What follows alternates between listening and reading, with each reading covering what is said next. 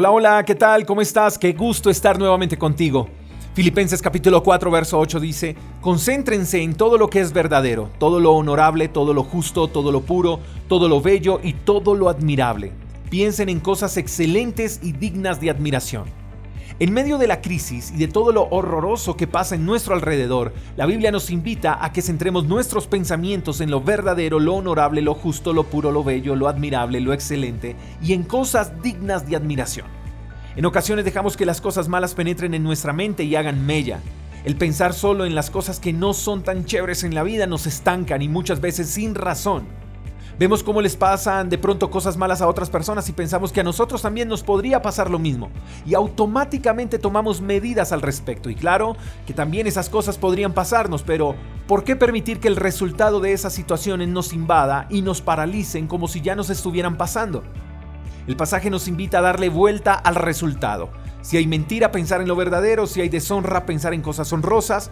El pasaje nos está invitando a que si vemos injusticias, no generalicemos la injusticia, nos invita a pensar en las cosas justas que también acontecen.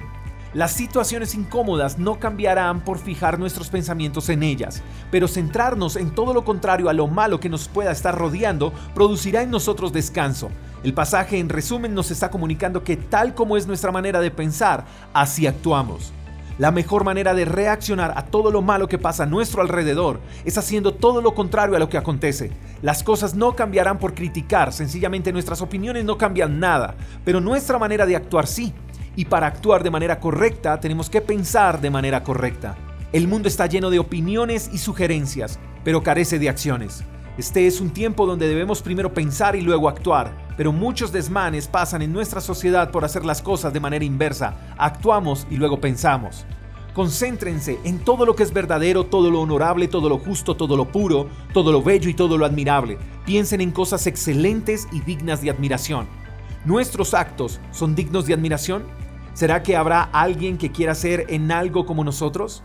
Tenemos que convertirnos en personas dignas de admirar, pero todo comienza con un cambio de mentalidad.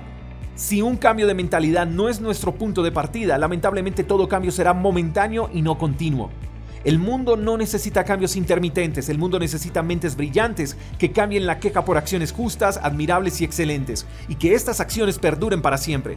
Pero para lograrlo, tenemos que producirlas primero en nuestra mente y anhelar llevarlas a la acción. Espero que hoy sea un día maravilloso y extraordinario para ti. Te mando un fuerte abrazo. Hasta la próxima. Chao, chao. Gracias por escuchar el devocional de Freedom Church con el pastor J. Echeverry. Si quieres saber más acerca de nuestra comunidad, síguenos en Instagram, arroba Freedom Church Call. Hasta la próxima.